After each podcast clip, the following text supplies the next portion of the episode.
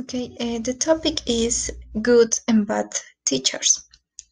It's about Marianne discuss what qualities a good teacher and a bad teacher have.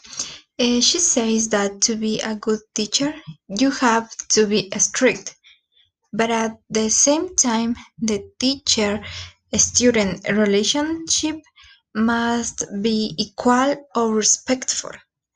Understand that the teacher is not superior for having more knowledge.